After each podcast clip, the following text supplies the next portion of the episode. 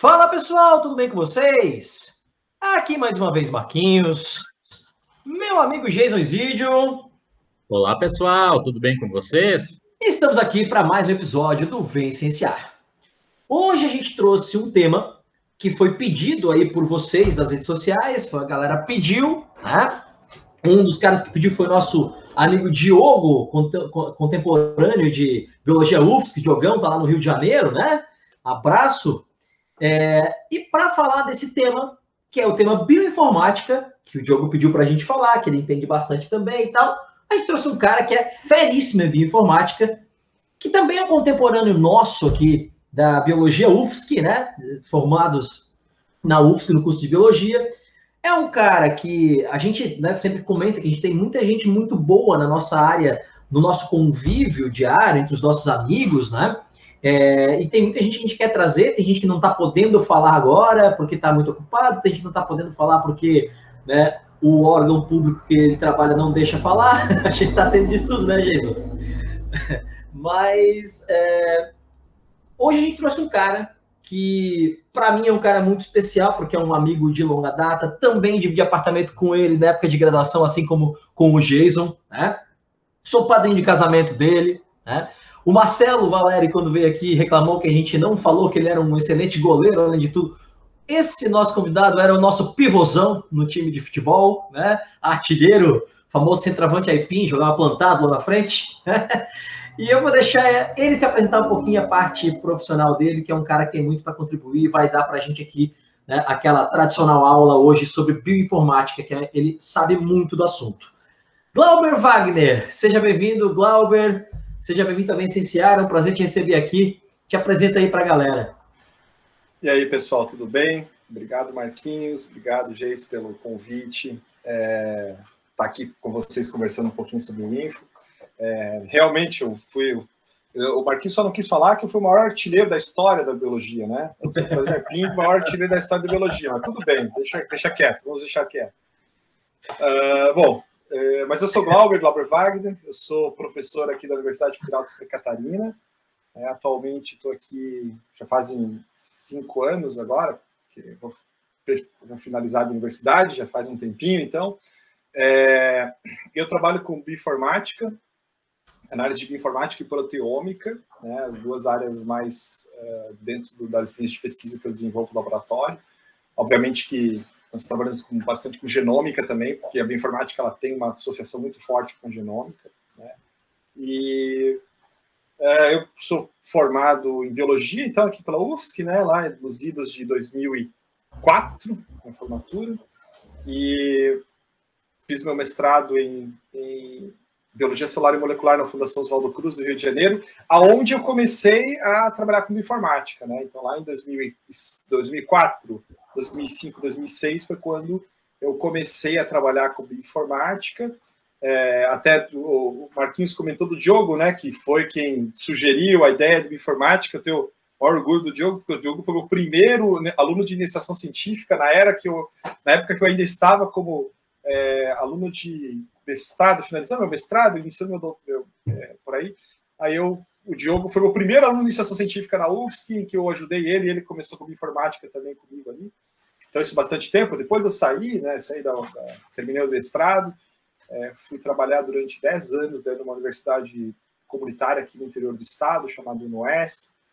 E aí lá a gente trabalhou um pouco com bioinformática, mas menos, né, porque lá a gente tinha que trabalhar com um pouco de tudo, né, a gente, gente dava aula de parasitologia, microbiologia, biologia celular molecular, biossegurança, vinha bioinformática, e, e aí tinha imunologia, era uma coisa assim que a gente era, tinha que fazer de tudo um pouco. E aí, nesse de fazer de tudo um pouco, tinha também que pesquisar de tudo um pouco. Né? Então, a gente acabou, acabei fazendo informática sempre como mais um hobby naquela época. E aí, quando eu vim para a UFSC, então, a gente começa a trabalhar mais com informática, né? Aí eu fiz meu doutorado aqui na UFSC com proteômica e bioinformática. E, e então estou aí, estou aí trabalhando desde então, né? Desde 2004 trabalhando com bioinformática, né? Ela entrou na minha vida basicamente em 2003, uh, ah, quando eu estava fazendo TCC ainda na biologia. Não era com bioinformática, né? Era com amostras fecais, para não dizer outro termo. E, e a gente uh, trabalhar. E aí, naquela época, eu já tinha ideia de fazer uma coisa diferente, não queria trabalhar sempre com amostras fecais, né? E aí eu queria trabalhar com uma coisa e surgiu a oportunidade de fazer um curso de informática em Porto Alegre. E aí eu fiz o curso de informática em Porto Alegre, quase morri na volta, né? Porque tava, fui de avião, e aí não, foi bem no dia que teve aquele furacão que passou aqui no sul do estado, não lembro agora o nome, mas lembro que um furacão ali, e aí o avião passou por cima do furacão, mas conseguiu chegar, beleza. E, e aí eu comecei a trabalhar com informática. Então, uma história assim de vida é, e a bioinformática elas se misturam bastante a partir de 2003. Legal, alemão, legal. É, a gente. Ah, eu chamando de alemão, desculpa, tá, gente? É. a atividade, é. né? Comparada nisso, né? Comparada nisso. Doutor Glauber Wagner. É...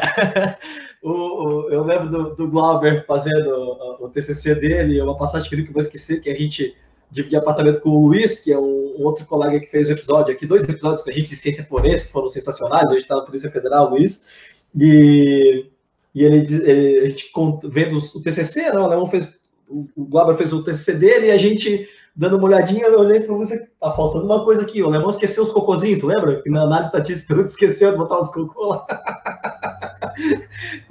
o Alemão esqueceu de contabilizar os cocô. Faltou, dois, faltou, faltou algumas amostras, sim. É, eu lembro, eu lembro que a gente achou isso lá. Então, é, e o Glauber hoje também é, é coordenador do, do, do da pós-graduação em biotecnologia na UFSC, né, Glauber? Tá, você está coordenador atualmente, né? Isso, é. é agora faz, já vai fazer dois anos também. estou como coordenador do programa de biotecnologia e biociências aqui da UFSC, onde a gente tem uma área de concentração em bioinformática, né?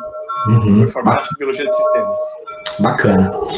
Glauber, é, então eu vou começar, a gente costuma fazer uma, umas perguntas assim para a galera, como tu, tu, é da casa já, né? A gente se conhece há muito tempo e tal, não vai ter, não é uma coisa engessada, você fica à vontade para falar o que você quiser, mas a gente vai norteando com umas perguntas porque são dúvidas que a gente tem.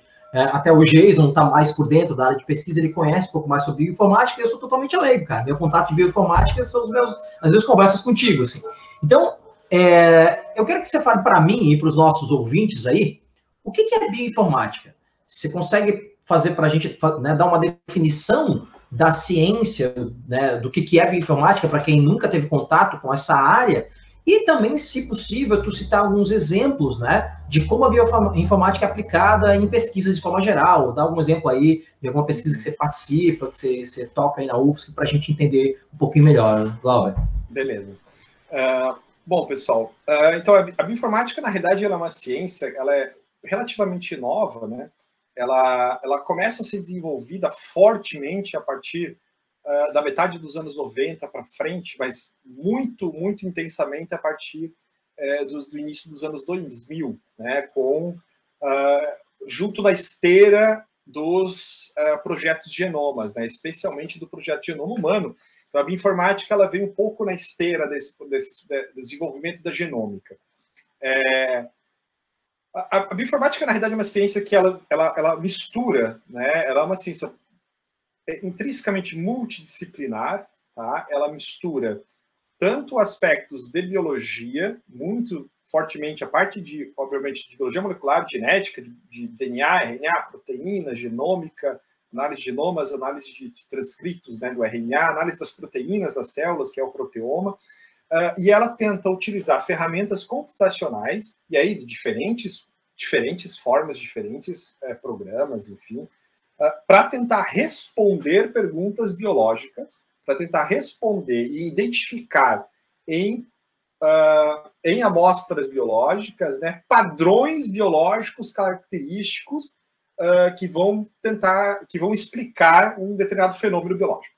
Então, basicamente, ela, ela tenta fazer isso. Né? A informática é uma ciência, então, que ela une a biologia né, com as ciências da computação. Né? Hoje, historicamente ela começa assim, né? É, pessoal da biologia, né? Nós biólogos, uh, pessoal da biomedicina, algum pessoal da medicina, é, mas mais fortemente os biólogos, né? Pelo mundo todo começam a desenvolver tá, trabalhos de genômica e eles observam, opa, eu preciso ter alguma ferramenta para analisar esses dados. Como é que eu vou analisar isso? E, então não se tinha nada, né? Se tinha ali algumas ferramentas computacionais aplicadas para outros para outras áreas, né?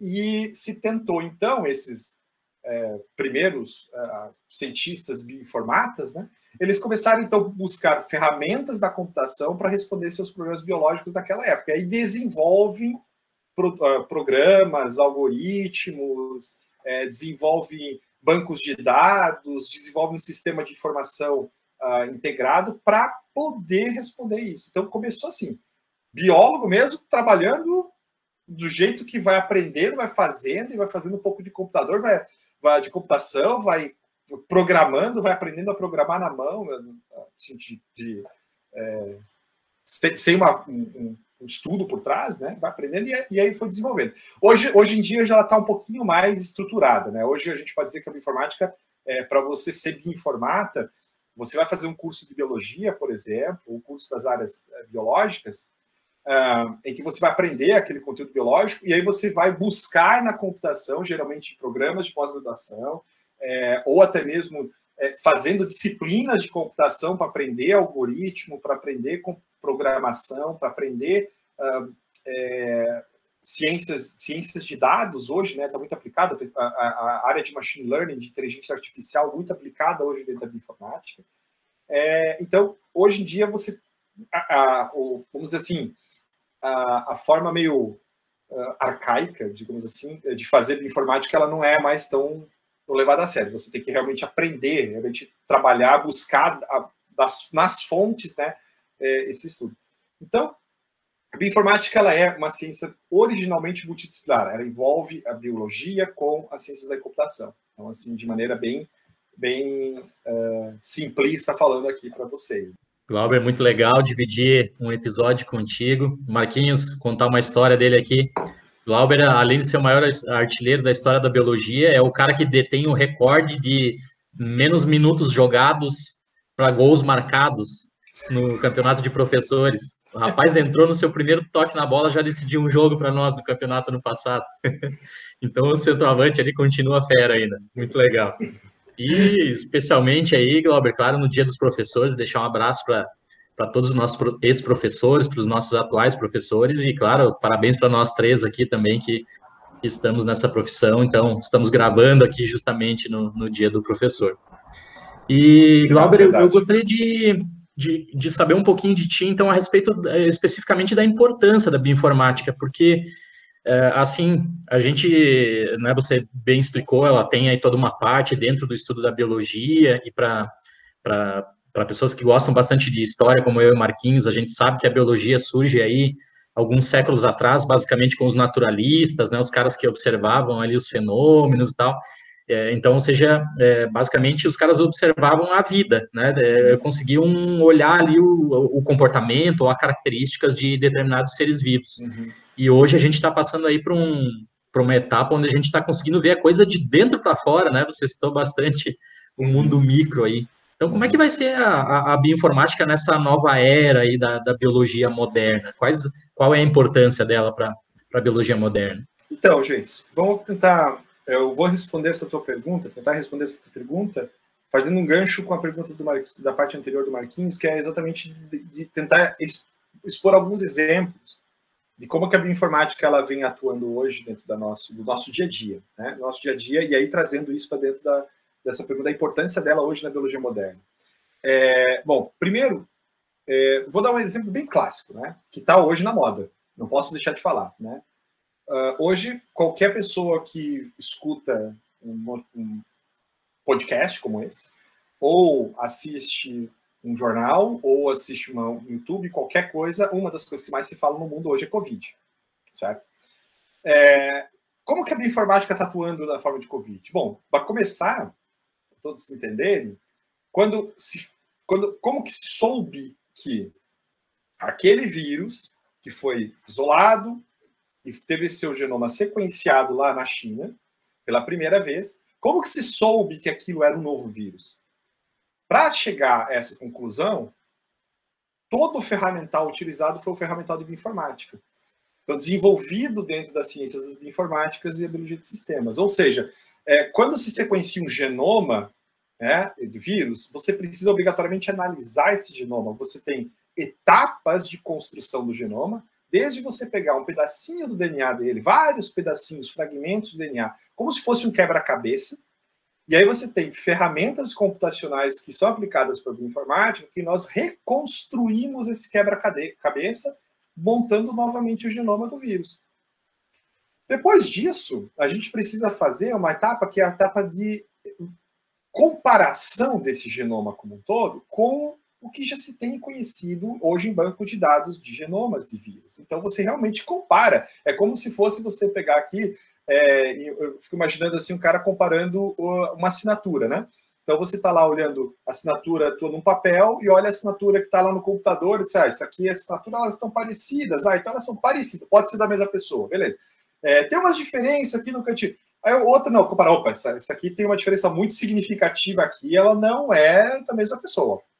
Então, o que acontece? Essas ferramentas computacionais que a gente usa para comparar genomas e comparar sequências, elas permitem, então, que a gente possa dizer, opa, olha, isso aqui são vírus diferentes. Esses genomas, eles derivam de, de vírus diferentes. É um vírus novo.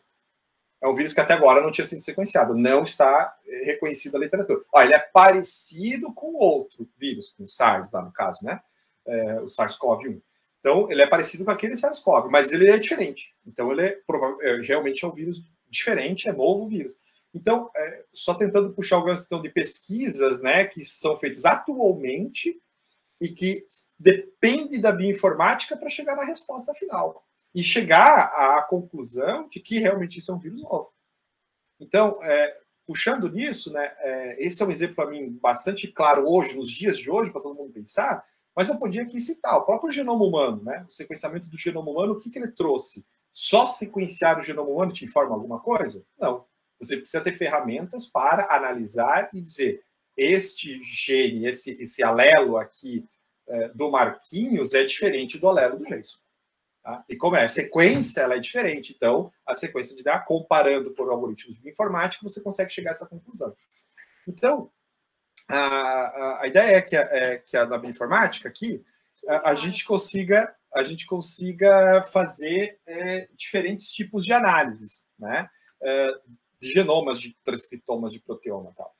E ela, ela se encaixa hoje dentro da, da, da biologia moderna, porque hoje a, a biologia, como, você, como, como o Jason mesmo comentou, né? Era uh, uma coisa de que a gente olhava de fora para dentro, né?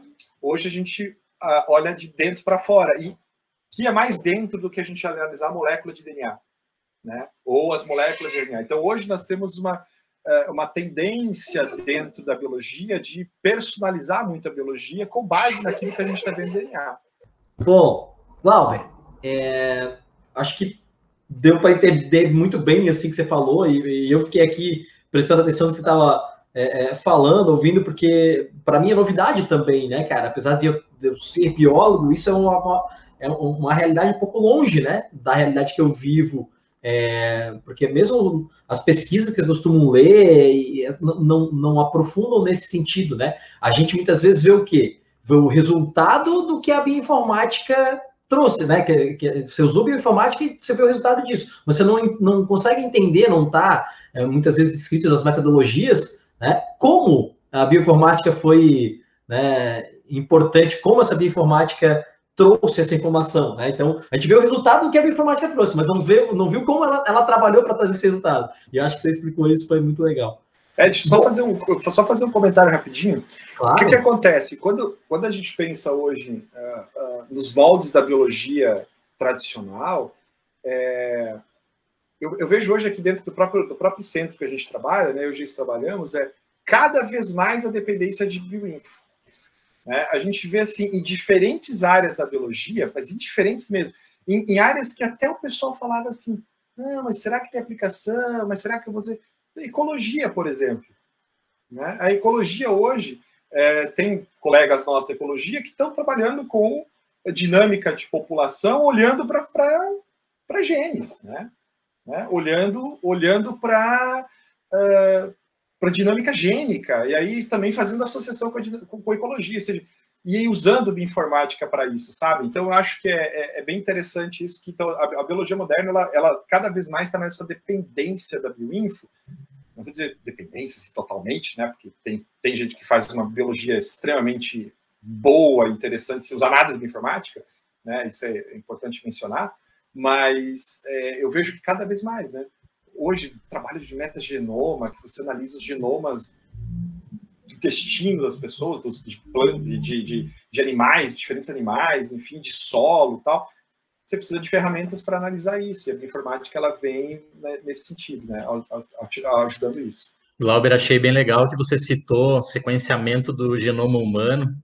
E eu falo exatamente isso para os meus estudantes de, de, graduação, que sequenciar o genoma não significa muita coisa, né? que o que importa é realmente é extrair depois a, a informação a partir do genoma e alguns me entendem, outros não, então vou sugerir depois que eles escutem esse episódio com um especialista aqui para realmente dar um peso maior nessa, nessa opinião. E, e a gente sabe, assim, que é, tá ficando muito barato, né? Tem, tem pessoas que estão se presenteando de, de aniversário, assim, ó, oh, toma o teu genoma, e, e a tendência, claro, com a evolução das técnicas, das ferramentas, que isso fique ainda muito mais barato.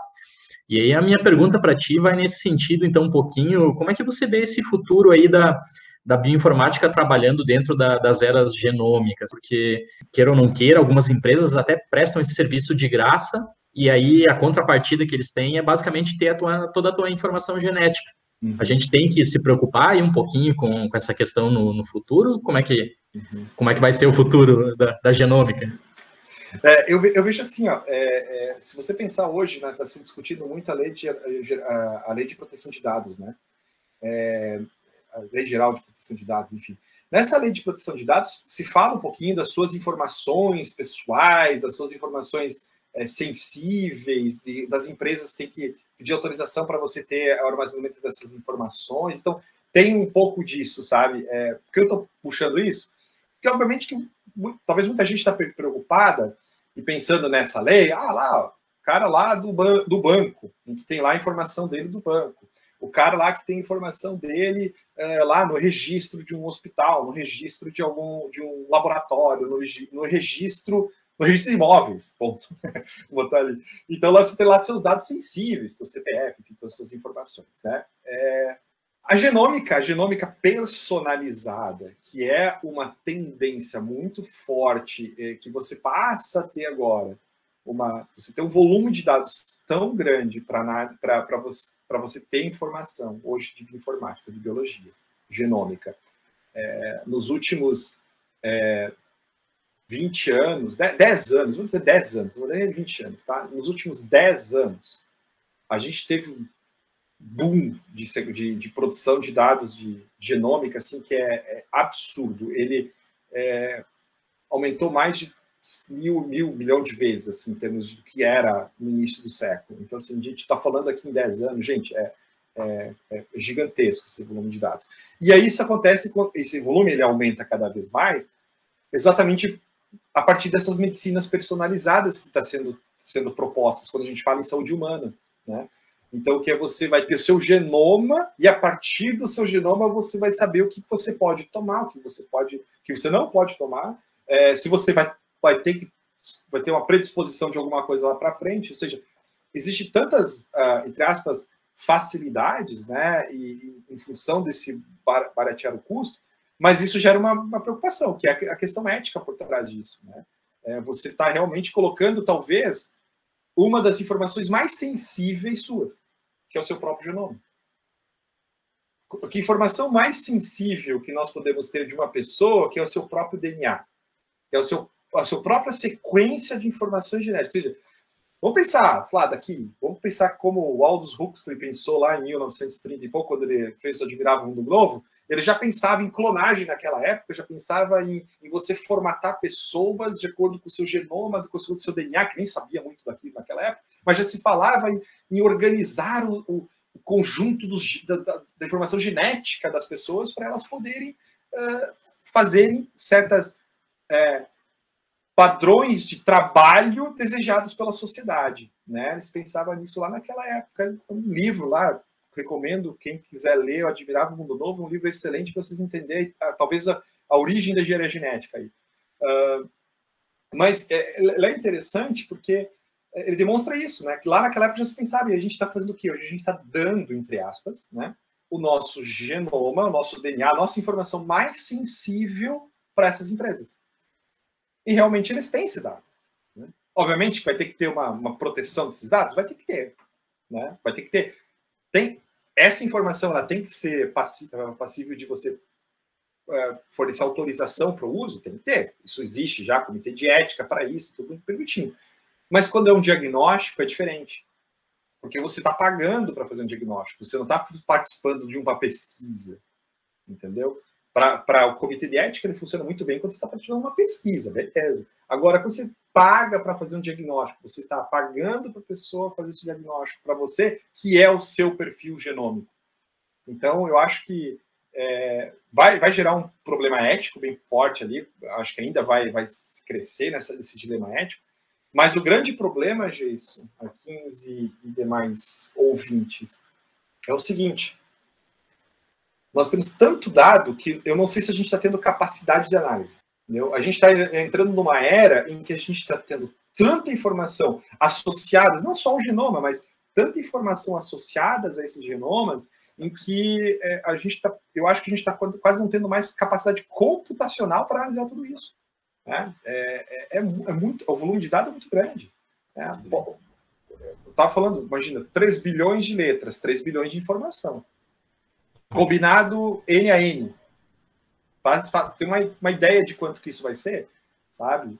Vai ter algoritmos de inteligência artificial para modelar e para poder analisar tudo isso? Vai, mas qual que é o custo disso computacional? talvez vai ficar rodando aqui 600 mil anos, vai conseguir rodar com o que a gente já tem hoje.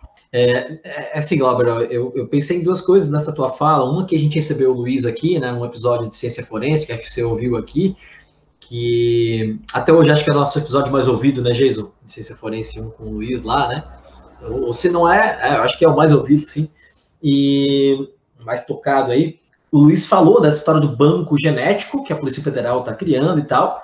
E aí a gente, uma informação que foi bem interessante para mim é que é, eles pegam pedaços de DNA do que a gente chama no ensino médio, Glauber, de uhum. heterocromatina, uhum. né? Que é DNA não codificante. Né? Que alguns autores até chamavam antigamente de DNA lixo, né? Isso. Então, são pedaços de DNA que servem para você identificar uma pessoa, mas que não trazem nenhuma característica daquela pessoa. Não vou dizer se o cara tem uma falha genética, se tem uma doença, uma predisposição genética, porque é um DNA não codificante, né? E eu acho isso extremamente importante. Porém, para se tu vai fazer, por exemplo, como já tem hoje em dia, empresas que fazem mapeamento genético para você saber se você tem uma propensão genética de ter mais doenças, aí o cara não vai poder trabalhar com DNA não codificante. Ele vai ter essa informação e que ele pode ser passado. Tem um filme que eu gosto de comentar que é o Gataca, né? Que é uma experiência genética que fala mais ou menos disso, né? De, um, de uma escolha genética ali. E aí, cara, quando a gente dá aula, né, pra, pra como a minha realidade para ensino médio, para cursinho para vestibular, é, e até no dia a dia com pessoas que não são da área, eu acho que as pessoas esquecem um pouco a ética por trás disso. Eu lembro quando começou a história de clonagem de mamíferos lá, né, com o Vilmut que fez a Dolly, depois a Vaquinha Vitória aqui, né, no, no Brasil, se não, foi, se não me engano foi o FMG que fez, né, e, cara, as pessoas, pô, que legal, vamos clonar humano, tá? cara, para e pensa na implicação ética de clonar humanos, né? Uhum. Então, todo esse avanço tecnológico, ele tem que ter um freio, ele tem que ter um, né, um, um, um, um, balizador ali. E isso passa pela ética também. E às vezes as pessoas esquecem disso, né, cara? Que toda essa informação, todo esse, esse avanço tecnológico, biotecnológico e tal, ele precisa passar por um crivo de um, de um comitê de ética e, e em alguns momentos a gente tem que frear alguns pontos, cara, porque senão a coisa uhum. desanda, né? Uhum. Não sei se tu concorda comigo, Glauber. Não, eu, eu concordo, eu concordo. É, é, assim, são, é que são, são, são propostas, propósitos diferentes, né? Se você pensar assim, o banco, o banco de, da perícia criminal, né? O banco claro. criminal, ele tem um propósito, é, e ele realmente ele, ele vai buscar as informações não codificantes, ele vai buscar é, genes, é, regiões intergênicas, vai buscar regiões que realmente não têm essa informação uh, barcoding, né, que a gente chama, né, da, da, da, da genética, é, ele vai buscar informações que não vão ser é, tão sensíveis no sentido de dizer se o cara vai ter ou não ter uma doença. Claro. Mas ele é sensível porque ele te identifica. Né? Ele é sensível em termos de, da lei de proteção de, da lei de de dados, né? Ele é acessível porque ele identifica, ponto. Obviamente que uh, existem propósitos diferentes, né? No caso da perícia, da Polícia, da, da Polícia Federal, da Polícia, da Polícia Civil, enfim, tem um, tem um propósito, né? Tem um propósito de segurança pública por trás, tem toda uma, uma, uma justificativa razoável, eu acho para isso. Uh, mas já aí quando a gente passa para análise de genomas como um todo, para análise de perfil genético das pessoas, no sentido de tentar caracterizar é, é, é, muito interessante caracterizar assim, ah, vamos caracterizar o quê? Vamos caracterizar a doença ou vamos caracterizar características fenotípicas de interesse? Né?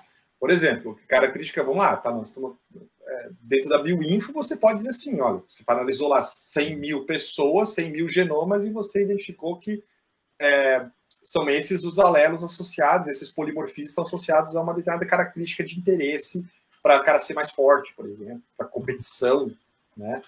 É, enfim, né? Então, é, é um dilema ético, até, até que ponto que, que, essa, que essa informação ela pode, pode ser relevante, pode ser divulgada, porque a questão toda é, é ser divulgado, né? Uma é. coisa é o laboratório que te faz o diagnóstico, fazer o teu diagnóstico, divulgar para você e morrer por aí. Isso. Né? E morrer por aí. Beleza. Isso é uma coisa, perfeito. O laboratório que tem ética, ele vai fazer isso. Né? Que eu acho que a grande maioria, posso dizer, Sim. dos laboratórios que fazem isso hoje, eles têm um cuidado ético desse, desses dados muito forte. Né? Eu conheço vários laboratórios aqui no Brasil e tenho um cuidado muito forte nisso. É. é, o meu medo é isso virar comércio, né, Glauber? É, tipo, isso passar para a empresa, a empresa, num futuro, né, começar a não contratar mais, porque o cara tem uma propensão genética, desenvolver uma, sei lá, hipertensão, ou o cara só contratar pessoas que têm esse perfil genético. Né? Então, tu vai criar uma, uma nova eugenia aí, né? Uma neogenia. Bom, parecido, né, Marquinhos, com o dilema das redes sociais aí. O Glauber bem citou agora algo biológico que ocorreu recentemente no Facebook, por exemplo. Eles obtêm um monte de dados nossos ali e estavam repassando para frente, vendendo, comercializando. Então, é bem interessante esse assunto aí. Dá, um, dá para desenvolver bastante também. Dá um, dá um, episódio aí no futuro. Dá um episódio, dá um episódio, gente. E a bioinformática, é, o interessante é que a bioinformática ela, ela, ela se entranha nisso, né? Ela está entranhada fortemente nisso. Né? Esse é o, o ponto. É verdade. Um episódio de bioética aí, né? A gente pode procurar o nosso amigo Thales, que é um, um especialista da área aí também, né? Uh, Bom, Glauber, queria ver, queria que você falasse para a gente agora é, um assunto que eu já discuti muito com o Geis, eu já discuti muito contigo também, nos nossos papos aí ao longo desses 20 anos de convivência, é, e, e, são assuntos que alunos me perguntam muito. Esse é um tema muito, muito delicado ao comentar com alunos em sala de aula, que é a utilização de animais em pesquisa científica, tá? Então, o que, que eles me perguntam? Professor, não existe um modelo de computador que substitua os animais para não ter mais que os animais? Não existe um robô que substitua os animais para não ter mais que usar animais? Então, então minha pergunta para ti é a seguinte, Glauber. É, quando, se é que isso vai acontecer, quando que a bioinformática vai conseguir criar modelos que substituam o uso de animais em pesquisas científicas? Essa pergunta de um milhão de dólares. Essa pergunta de um milhão de dólares dentro da academia, com toda certeza. Eu não vou dizer nem um, milhão de dólares, talvez um trilhão. Eu ficaria trilionário, seria o, rico, o mais rico do mundo, se eu tivesse essa resposta. É... Cara, é assim, é... ela já avançou bastante. É, é, esse é o ponto principal, né? É, o desenvolvimento da bioinfo, junto com, obviamente, com a genômica, com a, com a transcriptômica, que é a análise dos, dos RNAs que uma célula expressa, uh, com a análise do proteoma, que é o, as proteínas que estão sendo expressas naquela célula. Né? A gente fala que o genoma é o potencial para fazer alguma coisa. Né? A gente fala, o genoma é o potencial para fazer alguma coisa. O transcriptoma é aquilo que pode estar ocorrendo na célula, O, o, o proteoma vai te indicar que aquilo que está executando as tarefas dentro da célula, né? que é realmente as proteínas, enzimas, enfim, que está executando. E o metabuloma é a resposta disso. Né? Então, quando a gente olha nessa cadeia dentro do dogma da biologia molecular, é, a, bio, a bioinformática evoluiu bastante para tentar modelar alguns sistemas biológicos quando a gente usa esse conjunto de informações, como um todo, tá? que é dentro de do conceito da bioinformática que a gente chama de biologia de sistemas. Obviamente que ela não vai conseguir modelar completamente um organismo, pelo menos até hoje, eu desconheço a modelagem, por exemplo, de tu, todos os efeitos possíveis que possam causar em todas as células, em todo um sistema biológico, por exemplo, de um animal, de um camundongo. Vou dar um exemplo. Tá? Imagina que você teria que ter é, dados. O genoma é um para todo o animal, beleza, mas aí você teria que ter dados de transcriptoma, vamos, vamos pôr com a droga, né? O Jason acho que está melhor do que eu falar sobre isso, mas você vai, vai testar uma droga, né, um composto no animal. É, você, ele, vai, vai influenciar em N aspectos celulares, em N aspectos bioquímicos, em N aspectos metabólicos em diferentes tecidos no organismo. Para conseguir simular tudo o que poderia acontecer no seu organismo, eu teria que ter o genoma, o transcriptoma, o proteoma, o metaboloma de diferentes momentos deste processo para tentar simular o efeito daquele composto num sistema como um todo, num sistema biológico complexo que é um animal. Tá? Obviamente que eu posso simular, por exemplo, é, uma célula, uma, um conjunto de células, tipo, qual seria o efeito de uma droga é, em cima de um, sei lá, de um, de hemat, não hematócitos, mas eu poderia pensar ali em, em algum uh, linfócito, por exemplo, do linfonodo, eu poderia ali focar naquele sistema mais imunológico, por exemplo. Né? Qual seria o efeito ali?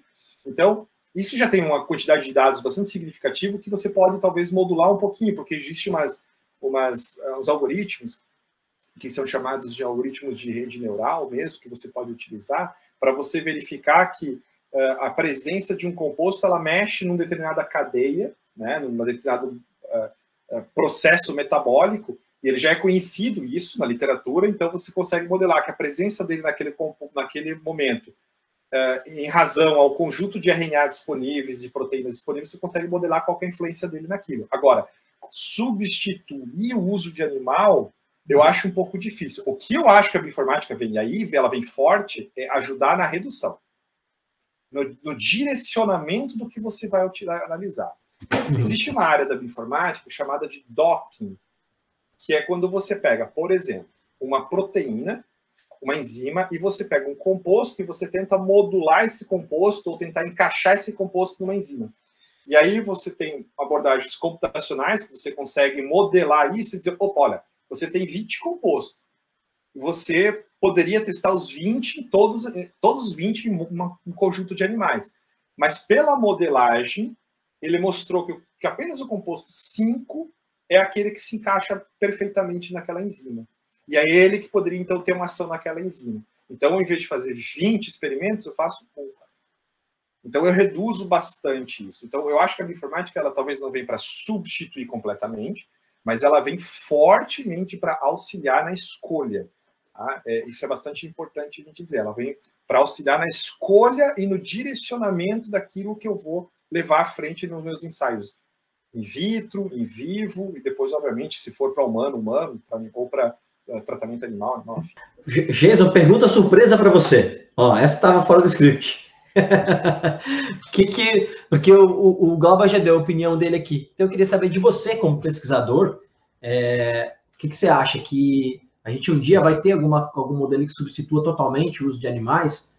Eu aprendi aqui com o Geiso, Glauber, que assim, tem coisas que não dá para não usar animal. Então, isso eu aprendi com o Geiso, né, na conversa com ele. Ah, é, tem coisas que você pode testar em cultura de células. Mas tem certos fármacos, por exemplo, que é muita área que o Geiso conhece, né? Uhum. A formação dele tem, tem alguns fármacos que não adianta, você não vai conseguir. Tem uma atuação, por exemplo, um fármaco que atua em ansiedade. Não tem como testar numa cultura de células, né, cara? Não tem como.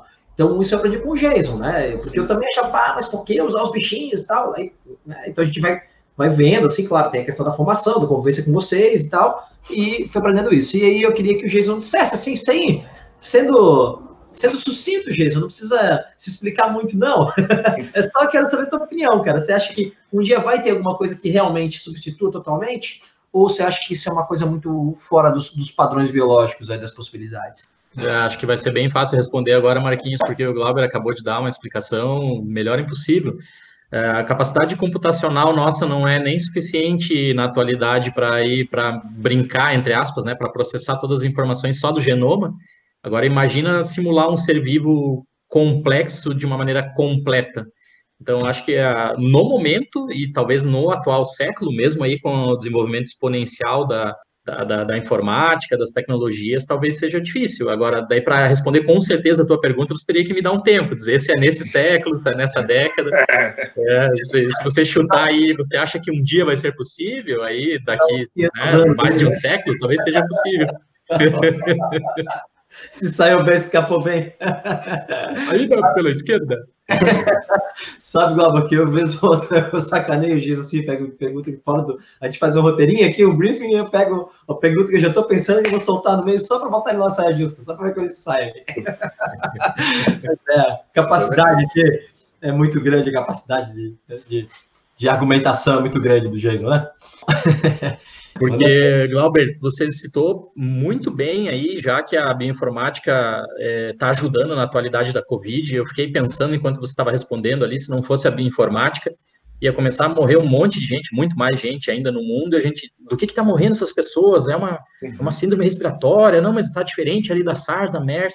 Então, a, o sequenciamento, a bioinformática veio para dizer, olha, é um vírus novo, se cuidem, e daí a gente começou a tomar todas as medidas ali de isolamento, essa coisa toda, e salvou, não todo mundo, infelizmente, mas salvou bastante gente. E, e você citou também da, da, da, da bioinformática, a participação dela na, nas programações artificiais, a inteligência artificial do futuro, uhum. e citou um, um, uma parte de um episódio muito interessante que a gente teve aqui com o Guilherme a respeito do desenvolvimento de fármacos.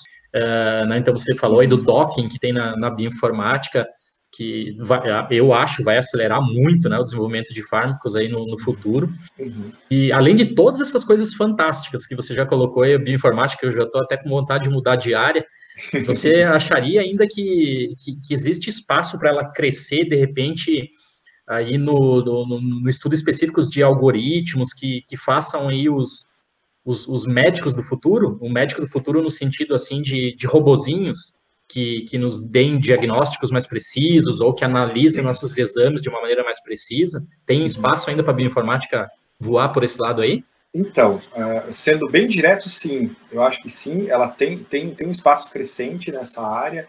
É, existem outros grupos de pesquisas que eu conheço que estão desenvolvendo trabalhos nisso, exatamente você buscar, de, a partir de diferentes é, é, achados clínicos, né, de diferentes é, é, ensaios clínicos, bioquímicos, enfim, moleculares, enfim, é um conjunto de dados e também é, outras características que são é, verificadas, por exemplo, uma própria consulta médica, enfim, né, várias coisas que você tem lá, é, talvez vai vai ajudar muito a direcionar um pouquinho mais, a personalizar um pouquinho mais o diagnóstico de doenças e, e o tratamento dessas doenças, com toda certeza. Né?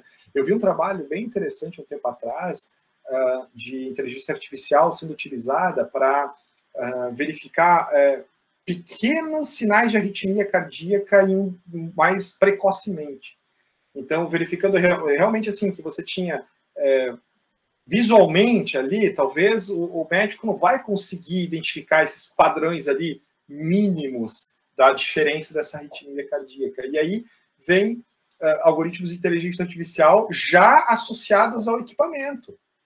Ou seja, o cara já tem ali, já vai fazendo a medição e o próprio algoritmo vai se lendo, vai se treinando com aquele padrão de frequência cardíaca do indivíduo, e de repente ele encontra ali um pequeno lapso, pequeno detalhezinho que foi diferente daquilo que é o normal para ele. Ou seja, veja, o, o, próprio algoritmo de inteligência artificial ele consegue se treinar com o próprio indivíduo para diagnosticar ele, entendeu? Então isso eu acho bastante interessante, né? É, obviamente que isso fica numa área um pouco mais na parte de ciências de dados, ela, ela foge um pouco da bioinformática quando a gente olha isso, mas é, a, a, bioinfo, quando você trata com o dado biológico propriamente dito, né, de, de, de, por exemplo, de, uma, é, de você ter uma expressão de uma proteína diferencial que está sendo encontrada numa uma amostra que ela é a, a diferença de expressão dela de, de pacientes normais para alterados, ela é pequena em determinado momento de vida, depois ela pode subir, você consegue fazer a predição disso, né? Então, eu acho que a, a Bioinf ela vem muito ajudar isso, sabe? Eu acho que ela tem, ela tem muito espaço para crescer, tá? E ela tem muito espaço para auxiliar cada vez mais em métodos de diagnóstico mais precisos e métodos de tratamento mais precisos. Eu acho que isso é. A gente vem, vem acompanhando essa evolução, né? Desde quando eu comecei de informática, lá em 2003, a gente não tinha eu, eu lembro que quando eu comecei a desenvolver o meu primeiro genoma lá de tripanossoma, eu fiquei feliz porque eu consegui gerar 300 sequências pequenas lá, dava o quê? Na época dava o quê? 50 mil pares de base, 60 mil pares de base. Gente, eu estou falando de 2003, 2006, na realidade. Né? Hoje, com um quinto, sei lá, menos, um décimo daquilo que eu gastei para gerar 50 mil pares de base, eu gero meu genoma. Então, assim, é, você tem dado suficiente hoje para criar algoritmos novos que são capazes de se treinar para poder é, melhorar, utilizar esse, esse, esses processos de diagnóstico, tornando cada vez mais a medicina, obviamente olhando para a saúde humana, né? Mas eu poderia aplicar isso para a saúde animal, eu poderia aplicar isso para a agricultura, né? A partir de uh, por exemplo, de, de, de, equipamentos que você pode fazer a, a detecção de poluentes e níveis de concentração de poluentes ou de agrotóxicos em diferentes regiões, você pode monitorar esses diferentes agrotóxicos em diferentes regiões para monitorar para onde que você vai ter que, talvez, uh, infelizmente ainda em algumas, algumas culturas ainda se usa, né? É, mas usar menos. Né? Eu já tenho ali um agregador acumulado, por que, que eu não posso fazer esse tipo de análise e talvez até por algoritmos de inteligência, começar a direcionar um pouquinho mais aonde na cultura eu tenho que uh, fazer uma aplicação de agrotóxico e no outro lado eu não preciso. Né? Então, poderia também migrar para essa outra área, né? na área, tipo, por exemplo, mais agrícola também. Né? Jason, quer comentar mais alguma coisa aí da, dessa fala do, do Glauber? Eu pensei que ele ia usar a mesma desculpa que eu. Né? Quanto tempo você me dá para o futuro aí para responder essa, essa pergunta? É, é, é, poderia ter feito isso, mas o problema é que para alguns diagnósticos o futuro já chegou. O uso já? da inteligência artificial já chegou, entendeu? Então, é, é óbvio que para muitas ainda não, mas para muitas já, a gente já tem ali alguns exames sendo uh, propostos a partir de algoritmos de inteligência artificial. Né?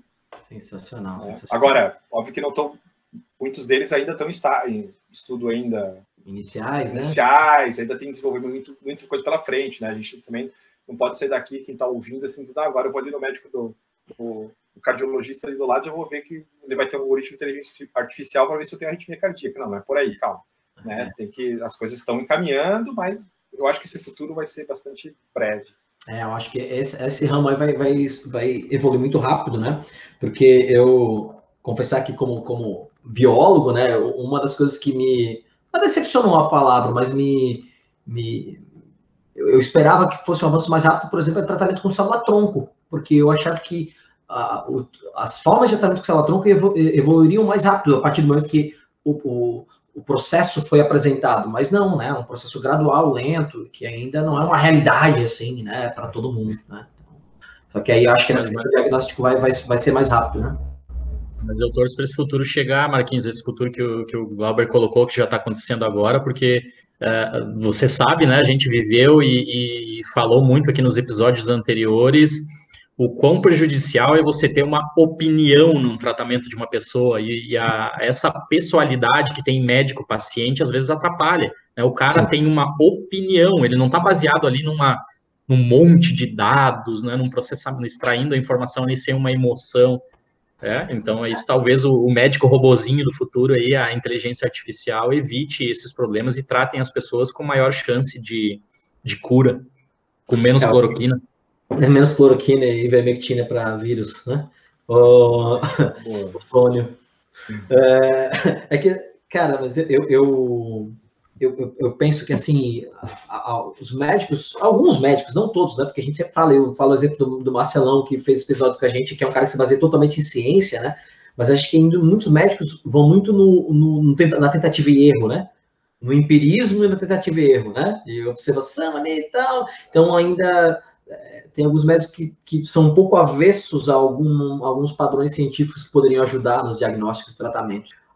Glauber, como se tornar um bioinformata? É um, quando é que começa? Começa na graduação, começa no mestrado, começa no doutorado, faz uma pós, lato senso aí, é, onde estudar bioinformática? Fala um pouquinho para quem tem interesse em seguir esse caminho. Bom, primeiro, obviamente, fazer uma faculdade, né? E aí, qual faculdade? Aí sempre pergunta assim, para ser bioinformático tem que ser biólogo? Para ser bioinformático tem que fazer biologia? É, obviamente, por ser biólogo, eu vou puxar a sardinha para o nosso lado aqui, né? Sim, faz biologia, só biólogo pode ser bioinformata. Né? É, esse seria o mundo ideal, né? Mas a gente sabe que o mundo ideal para o biólogo. Mas a gente sabe que é, não, não é, não é necessari necessariamente precisa ser biólogo, tá? É, acho que é, tem muito bioinformata que se formou em, é, assim, em engenharia elétrica. O cara fez uma engenharia elétrica. Aí, no meio do caminho, no curso, ele foi vendo, foi aprendendo algoritmos de inteligência artificial, foi aplicando para coisa, entrou dentro de uma engenharia elétrica mais voltado para medicina, e aí lá dentro ele começou a ver que existia a parte de informática, o cara foi migrando e ele entrou, tá entrando na bioinformática, aí tá trabalhando com bioinformática bruta mesmo, né? Dentro, aprendeu conceitos de biologia, foi trabalhando. Então, como se tornar bioinformata? Bom, primeiro faça uma faculdade. Óbvio, aí vem uma questão, óbvio que você fazer uma faculdade de biologia ou uma faculdade de ciências da computação, tá?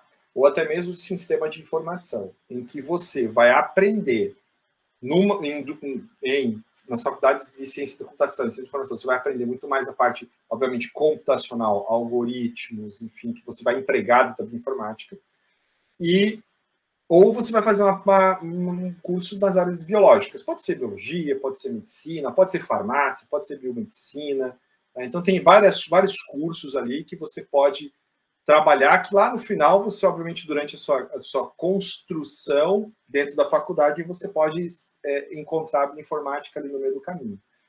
É óbvio que biologia é muito mais forte, até porque a gente tem muito mais, é, a gente tem muito mais cadeiras associadas diretamente à bioinformática. Né? Nós, nós, trabalhamos com muita coisa, desde a da bioquímica, da biologia celular, da biologia molecular, da, da genética, em que a bioinformática está enraizada muito fortemente ali.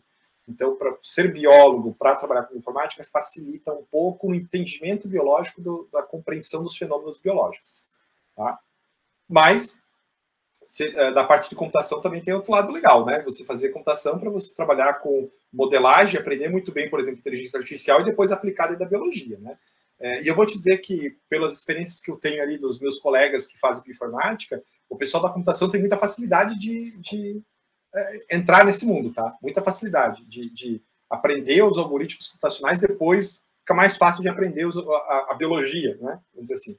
Uh, é, então, sugiro isso. E aí, depois da graduação, obviamente, fazer um curso, é, um curso de mestrado, eu acho que seria o ideal. Tá? Um curso de mestrado na área assim, em que tenham cadeiras de bioinformática, tá? em que tenham disciplinas que você vai aprender sobre genoma, sobre bioinfo, sobre programação voltada para bioinformática, sobre banco de dados. Então, realmente aprender essas, essas, uh, essas cadeiras propriamente dito, né? essas disciplinas, né? você vai aprender isso. E que tenham linhas de pesquisas voltadas para a bioinformática. É, para você se tornar bioinformata. Porque eu sempre falo nas minhas aulas de bioinformática, nas minhas introduções, eu falo que nós temos dois mundos. Nós temos o bioinformato e o bioinfusuário. Tá? O bioinfusuário é aquele que tem a sua pergunta biológica, ah, legal, beleza, sabe fazer algumas coisinhas de bioinformática, de análise de dados, né, alguma coisinha, mas ele ainda requer aquela análise profunda, aquele, aquele entendimento de como que ele pode ir além daquela pergunta trivial, ali, a pergunta básica que ele tem naquele momento, tá? que é realmente buscar algoritmos para tentar melhorar a sua resposta. E aí o bioinformata é aquele cara que tem a capacidade, ele vai entender melhor como fazer, por que fazer e como fazer. Né? Uh, então, para mim, assim, para ser um bioinformata mesmo, eu sugiro ir para um mestrado, pelo menos um mestrado, tá? Fazer um mestrado na área.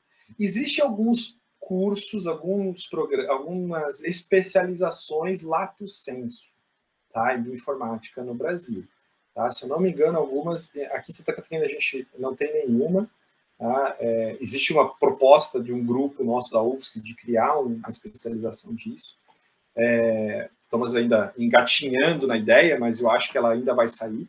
É, mas existem alguns outros, uh, acho que se não me engano, no Rio Grande do Sul tem já programas de lato senso disso, né? No Paraná eu sei que também tem. É, mas é, o ideal é fazer, então, curso, biologia ou ciência da computação, eu vou usar esses dois como exemplo das áreas biológicas das áreas exatas, é, e depois, obviamente, um mestrado na área de bioinformática. Legal, Glauber. Só um, um, adendo aqui, o Glauber comentou, né, que é, para o biólogo, né, por conta da formação, é mais fácil de conhecer ali a biologia celular, a genética e tal. A gente sabe que em outras graduações, na medicina, no odonto, né, na, na, farmácia e tal, tem essas disciplinas também, mas o foco é diferente, né? Mais é. aplicado àquele ponto. É isso, é. Na biologia é mais raiz, assim, né? Mas entender o processo do início, de como acontece. Então, né, de forma geral, é assim. É isso, foi isso que o Glauber quis dizer, né? É, exato, exato. É, então tá. Bom, Glauber, é, eu só tenho a te agradecer, cara, essa, essa tua participação, assim, foi demais. Eu, de verdade, aprendi. A gente sempre aprende muito com os nossos convidados, mas, assim, esse é um assunto que eu queria muito fazer. É, é, a gente já tinha conversado em outro momento, você estava bem atarefado, a gente não conseguiu fazer né, anteriormente. Então, fiquei muito feliz que você conseguiu aceitar nosso convite agora. E de verdade, cara, eu espero que, que eu sei que tua vida é muito atribulada, muita coisa para fazer, mas espero que você possa participar é, de outras, outros episódios com a gente, que eu sei que tem muita coisa a contribuir, tem muita coisa que a gente pode perguntar ainda sobre né, a parte de, de parasitoses, né, a parte de genômica, proteômica. O Globo pode ensinar muito para a gente aí, né, Jason? Então, eu espero que você possa participar aí com a gente em outros momentos, tá? É, vamos despedindo aqui. Tá? Vou deixar você se despedir também, te agradeço imensamente aí, cara. Tá? Abraço aí na do Henrique. O Henrique apareceu com a camiseta do Flash antes, né? Tava muito empolgado vendo o tio Marquinhos e o tio Geis aqui na, na câmera. É. então, um abraço para vocês, cara. Obrigado pela participação. Fiquem bem aí e até a próxima. Obrigado, gente. Obrigado pelo convite. Pode, pode contar com a gente aí para outros episódios. Né? E obrigado novamente. Espero ter contribuído aí um pouco mais para conhecimento aí da, do Vencenciar aí para a galera que está ouvindo é, esses podcasts aí, que estão tá sendo muito bacana. Ah, sensacional, Glauber, também aprendi um monte, concordo com o Marquinhos, vamos te trazer aqui de volta para falar de outros assuntos, inclusive dos teus projetos pessoais aí, que anda conduzindo tão bem, né, relacionado à Covid.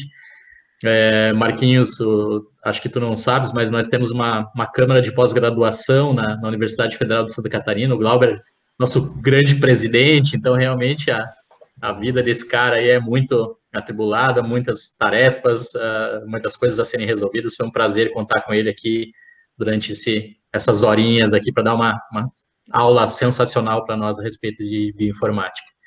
Vou deixar aqui então novamente os parabéns a todos os professores pelo seu dia e pessoal então agradecer a audiência de todos vocês. Deixem lá os recadinhos nas redes sociais para nós sempre arroba Vencienciar, seja no Instagram, no Facebook, temos o canal no YouTube, o perfil no Twitter também. E escutem aí gratuitamente os nossos episódios nos tocadores de podcast, então Anchor, Breaker, Castbox, Apple Podcasts, Google Podcasts e por aí, aí por diante. Um grande abraço para todos vocês e até o próximo episódio.